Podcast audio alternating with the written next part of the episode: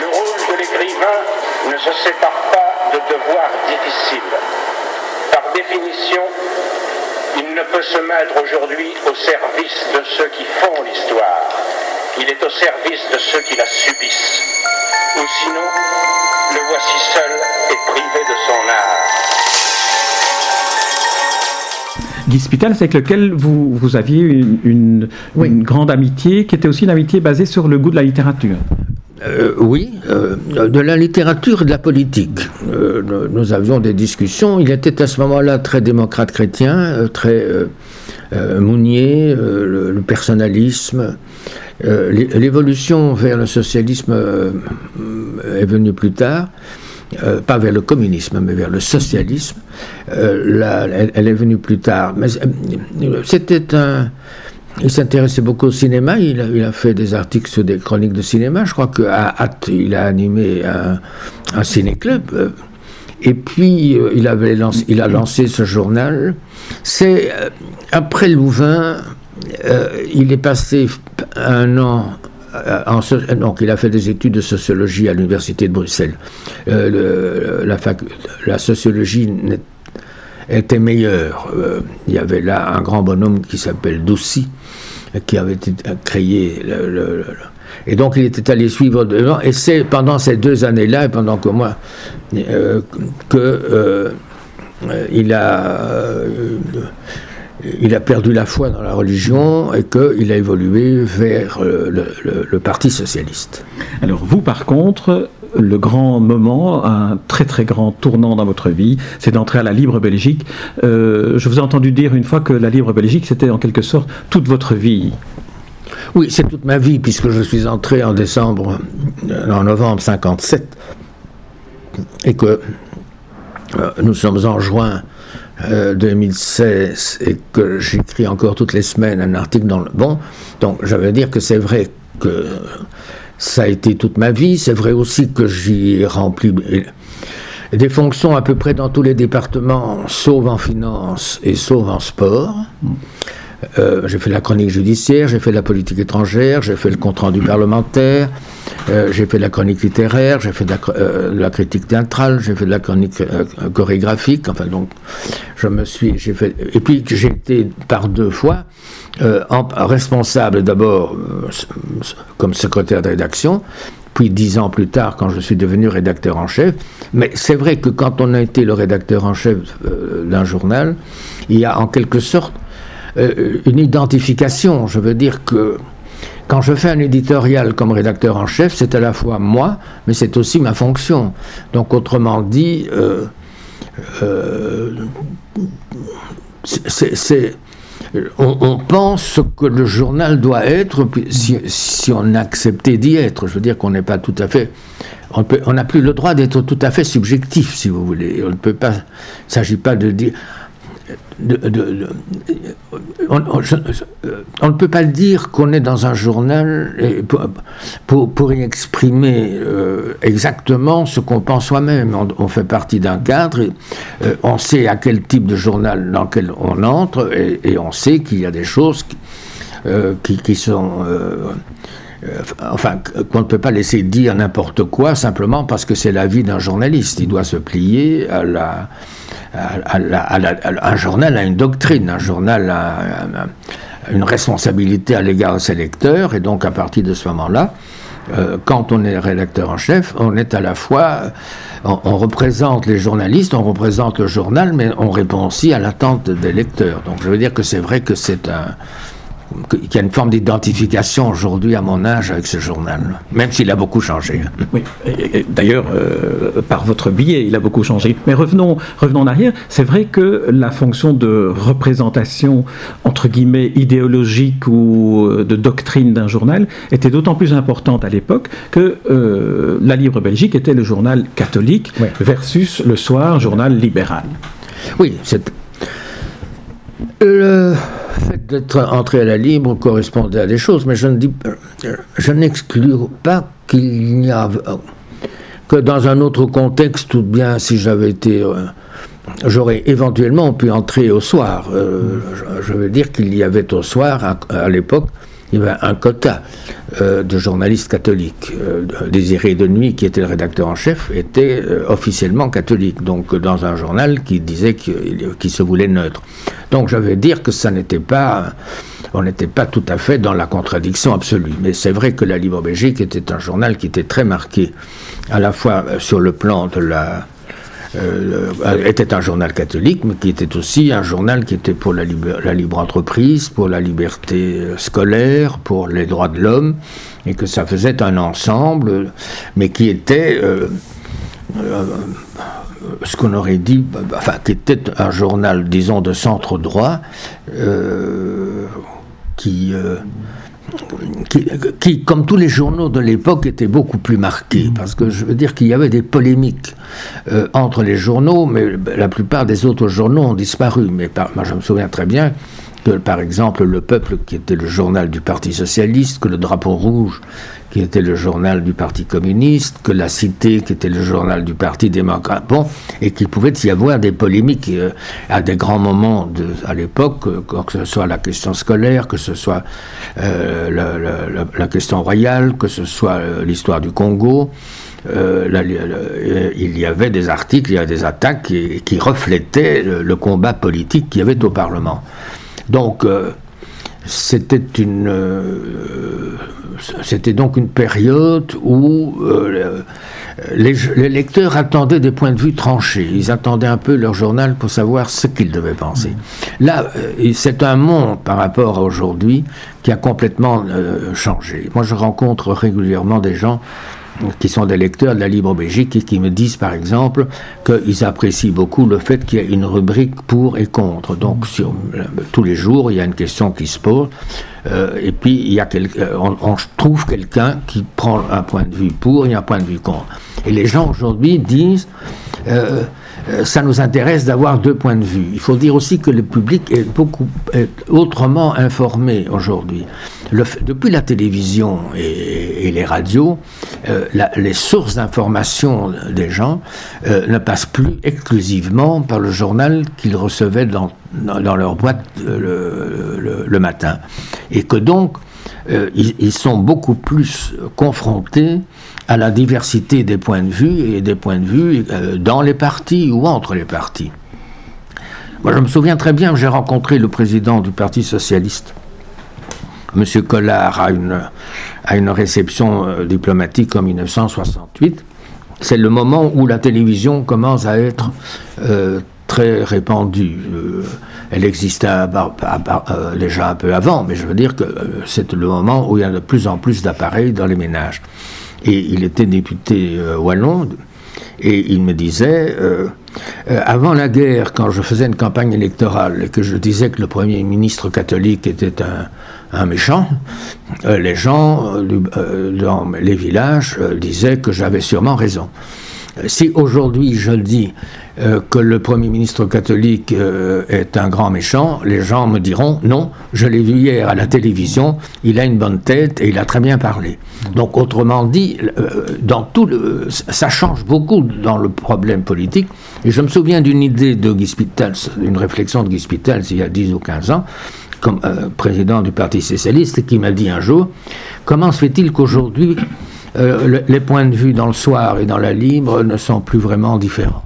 Et donc ça, c'est parce qu'il y a ce côté où, les journalistes ou les journaux cherchent de plus en plus à, euh, euh, apporter aux lecteurs des choses plus qu'à faire des campagnes euh, entre elles et, à se traiter de, de tous les noms. Voilà. Oui, parce que cette époque-là, en plus, lorsqu'on voulait se faire une idée contrastée d'une situation, on lisait La Libre et Le Soir pour ah avoir les deux points de vue. Exactement, mais donc, je dirais qu'à la limite, aujourd'hui, euh, on a les deux points de vue. Euh, dans les journaux, en tout cas dans la Libre Belgique, il y a euh, deux points de vue, chaque, pour et contre, et ça permet aux gens de se faire une idée de. voilà. Alors vous avez été l'architecte en quelque sorte de la transformation, de la mutation à laquelle la libre Belgique a dû être soumise à, un moment donné où euh, euh, son, sa raison d'être devait être, modifiée, adaptée à la réalité du lectorat. Euh, elle, devait tenir compte d'une évolution. Je veux dire que nous avions... Donc on part d'un journal très tranché dans lequel je suis entré, mais nous avons, euh, euh, il y a deux vagues successives pour ce public-là euh, qui est important. C'est d'abord le concile qui s'est terminé en 1965 et qui modifie un certain nombre de choses, non pas dans la religion, mais dans une série d'applications euh, morale qui prend des points de vue, etc. Donc euh, l'Église, euh, aussi par rapport aux sciences, on accepte des points de vue de la science qui avaient l'air de ne pas être compatibles avec la Bible, notamment tout le, ben, problème de, la création et, de, la, de, la, création du monde, je veux dire. Donc, il y a cette première évolution, et puis 13 ans après, dans la société civile, vous avez mai 68. Mai 68, ça, c'est des bagarres d'étudiants, mais c'est aussi euh, la traduction que quelque chose, euh, qu'une nouvelle génération euh, cherche une forme de liberté, cherche d'autres d'autres paramètres d'existence. Et en 1980, euh, nous avons des, étudiants, ou, même à l'intérieur du journal, on, engage euh, l'un ou l'autre étudiant, euh, ancien étudiant journaliste, il, est marqué par, cette évolution, notamment par mai 68. Donc le lectorat change, le lectorat demande autre chose. Et donc il s'agit d'adapter, de rester fidèle aux, aux, idées, aux convictions de base, mais l'application peut ou, doit être, différent.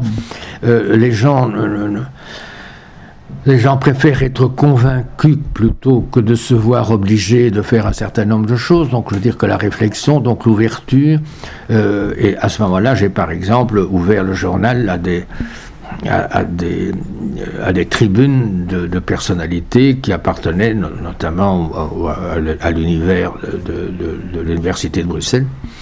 Euh, ou à des gens qui n'étaient pas qui n'étaient pas catholiques ou qui appartenaient à d'autres à d'autres mouvements parce que c'était des gens parce que c'était des points de vue intéressants mmh, mmh. parce qu'il y avait un côté euh, euh, prendre en charge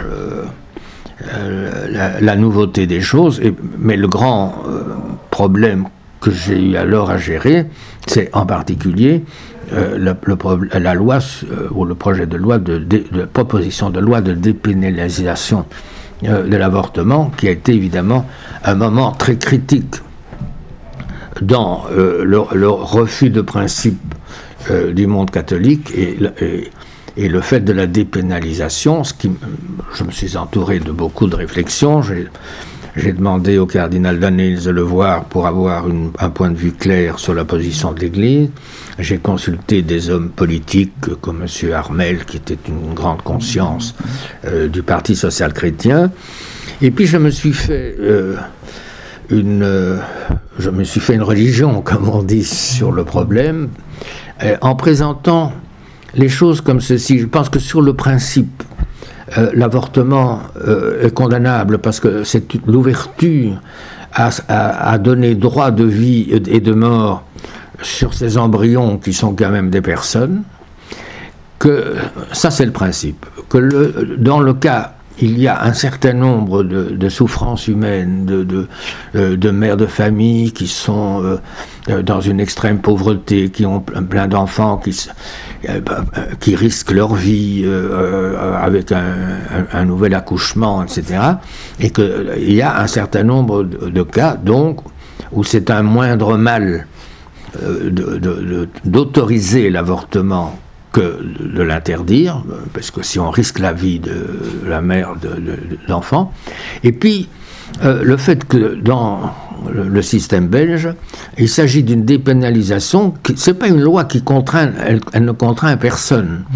Donc c'est une loi qui, dans un monde euh, divisé, où tout le monde n'est plus, euh, où n'a jamais été euh, catholique ou pas catholique, que dans, dans, ce pays, et dans un pays démocratique, ce qui est très important, où il y a une constitution, la, euh, le, personne, c'est pas une loi qui contraint quelqu'un à faire quelque chose qu'il ne voudrait pas faire.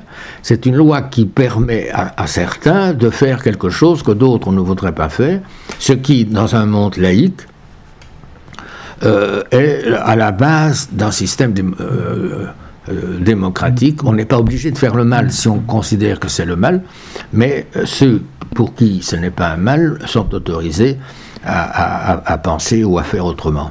Alors, il y a eu deux événements forts qui ont accompagné cette, euh, ce projet de loi de euh, Roger Lallemand sur la dépénalisation. C'est d'une part, ça a été précédé par la, la, poursuite judiciaire contre certains médecins qui pratiquaient l'avortement, comme le docteur euh, Willy Peirce, mm-hmm. mais aussi cet événement institutionnel qui a contraint le roi Baudouin à aligner son comportement sur sa conscience et donc à créer une sorte de vacances de pouvoir pendant une journée, le temps que la loi soit votée. Et là, c'était quand même un événement assez euh, extraordinaire. Assez, bouleversant. Euh, personnellement, euh, quand j'ai fait un éditorial ce jour-là, disant que, évidemment, de, de, la part du roi, c'était un il fallait respecter ce qui était pour lui un cas de conscience. Mais j'ajoutais aussi qu'il n'avait pas, enfin j'ai dit ça d'une certaine façon, qu'il n'avait pas pour autant raison.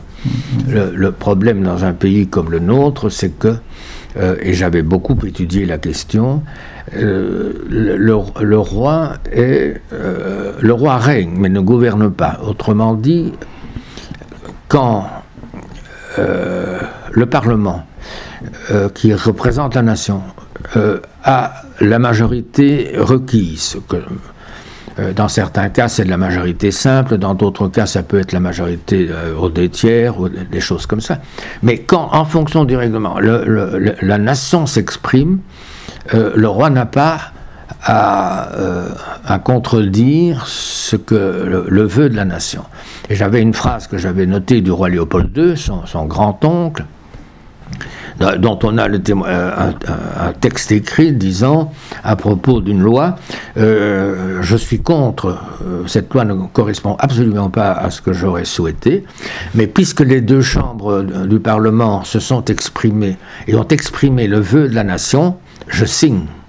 Et je, rappelais que ça aurait peut-être ça, aurait été préférable que le roi Baudouin applique cette règle, parce que en refusant euh, euh, ce tact euh, de remplir sa fonction de, notaire, entre guillemets, non seulement il compromettait la, monarchie, mais que de toute façon, ça n'empêchait pas la, loi de passer, et que donc c'est un geste qu'on peut trouver admirable parce qu'il avait un scrupule de conscience, en tant qu'un roi, euh, euh, il aurait dû, à mes yeux, respectueusement, plutôt appliquer euh, ce que les devanciers avaient fait. Il est évident que, aussi bien le roi Albert, le roi Léopold, euh, euh, tous les rois précédents se sont ont, un sentiment personnel sur, sur un sujet, mais qu'ils euh, sont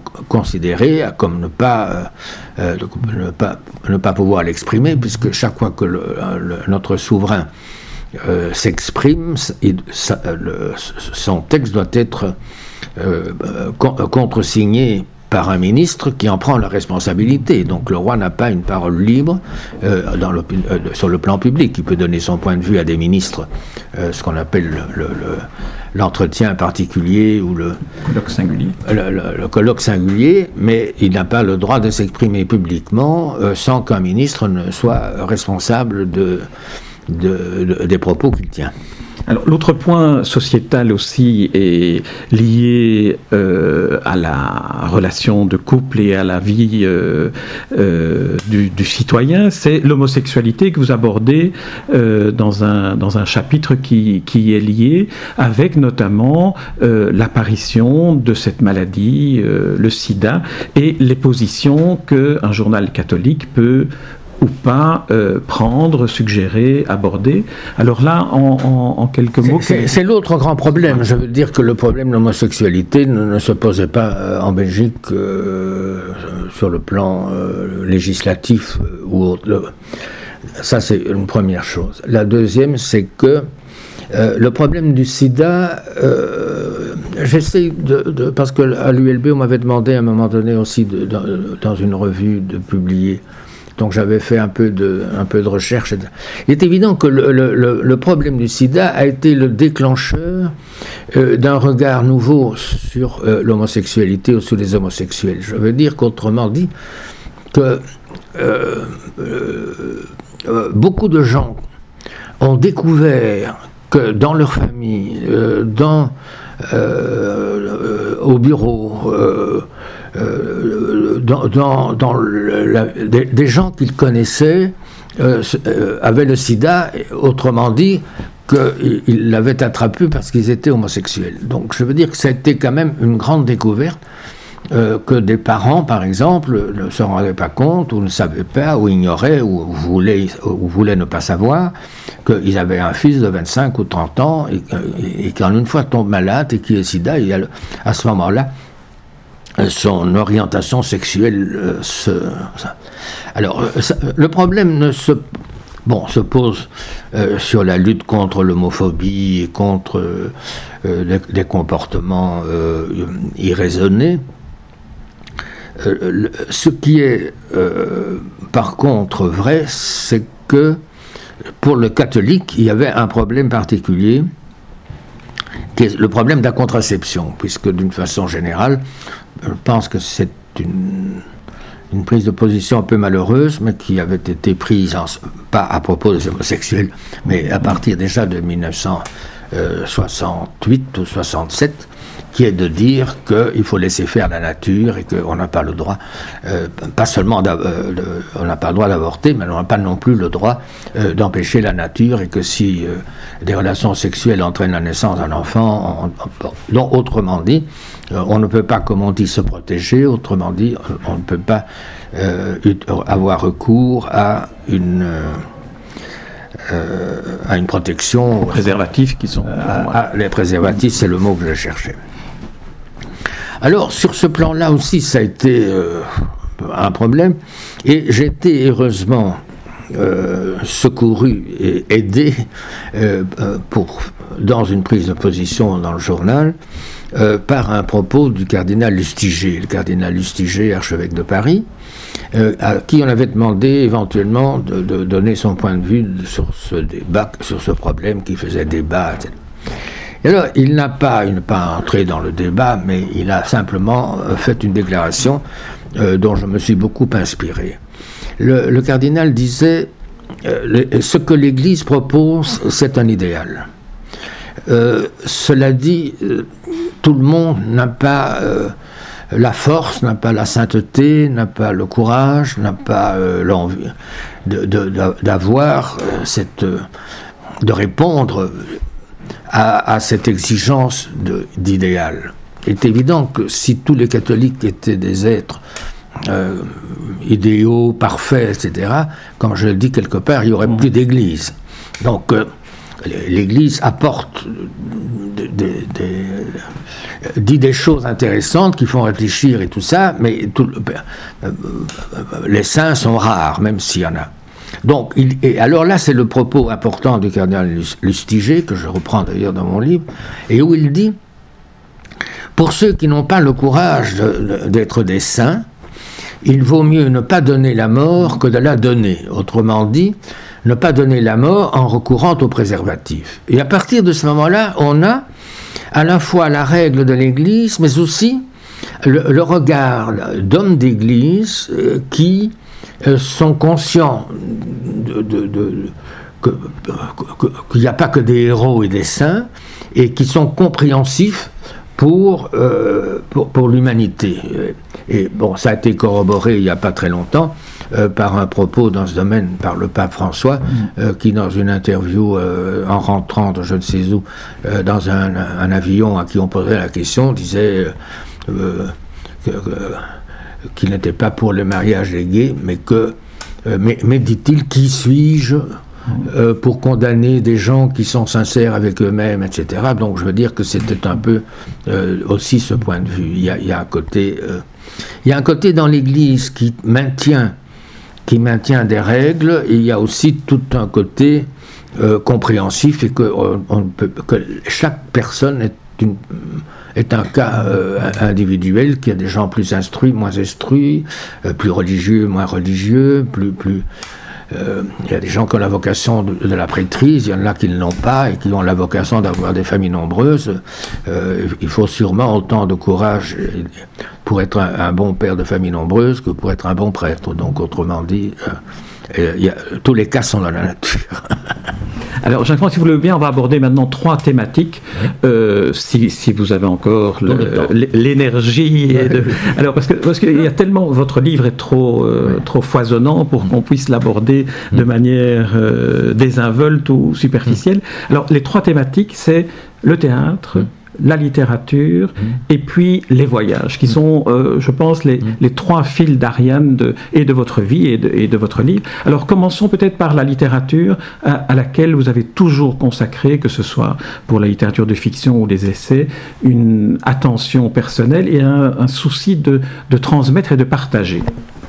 Oui, donc moi j'ai découvert la littérature donc très petit, comme je, enfin, quand j'avais 10-12 ans. La chanson de Roland était votre première découverte, dites-vous. Oui, mais euh, vous savez, Paul Willems, qui, est, qui a été un de nos grands auteurs euh, euh, et qui a été élevé par une mère littéraire, raconte quelque part qu'il a appris à lire dans le télémaque de Fénelon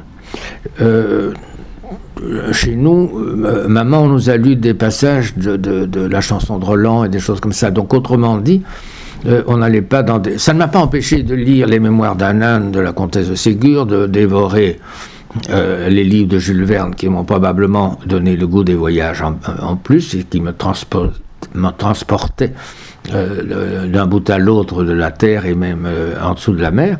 Et donc, je, veux dire qu'il y avait ce côté-là. Donc j'ai été très vite euh, intéressé par la littérature, mais je dirais que je, suis plutôt parti d'une littérature, euh, d'abord d'une littérature de théâtre, puisque euh, nous avions le théâtre de, Racine, de Corneille et des choses. Bon. Et que j'ai été très vite sensible à la beauté des Alexandrins. Là, de nouveau.